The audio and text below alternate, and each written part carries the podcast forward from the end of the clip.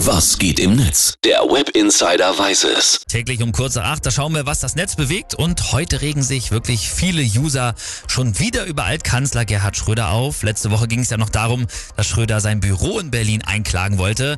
Die Mittel dafür wurden ihm ja schon letztes Jahr im, vom Bundestag wegen der Kremlnähe äh, gestrichen und der Klage wurde jetzt auch nicht stattgegeben.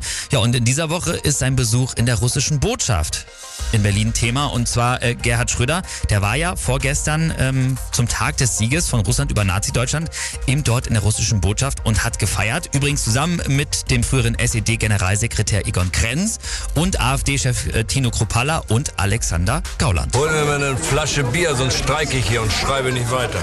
Deswegen gibt es natürlich große Diskussionen im Netz. Wir schauen mal rein hier bei Twitter. Der User Klaus Uwe, der schreibt dazu, ich hatte eigentlich gedacht, Schröder könnte nicht mehr tiefer sinken, aber ich habe mich schon wieder geirrt.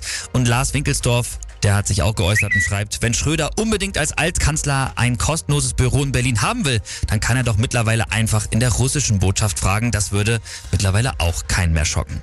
Margarita schreibt noch, was muss der eigentlich noch alles anstellen, um aus der SPD zu fliegen? Und übrigens in dem ganzen Zusammenhang, da trendet auch der Hashtag Gauck bei Twitter, der ehemalige Bundespräsident äh, Joachim Gauck, der hat sich nämlich in der Sendung Maischberger zur AfD, zu Helmut Schmidt und eben auch zu Gerhard Schröder geäußert und über Schröder hat er das hier gesagt gesagt. Herr Schröder ist ein anderes Kapitel. Wissen wir, sprechen jetzt äh, äh, über Menschen, die unsere Achtung verdienen. Und äh, ich kann auch bei den Akteuren, die uns umgeben, jetzt als Politiker, keinen erkennen, der so weit gehen würde, sich so weit um die eigene Würde zu bringen. Das ist einfach nur tief traurig. Das hat gesessen. Gerd Schröder bleibt also eine Klasse für sich und sorgt für die nächsten Schlagzeilen. Und ich befürchte irgendwie, das waren nicht die letzten. Glauben Sie im Ernst, dass meine Partei auf ein Gesprächsangebot von Frau Merkel bei dieser Sachlage einginge, indem sie sagt, sie möchte Bundeskanzlerin werden? Ich meine, wir müssen die Kirche doch auch mal im Dorf lassen.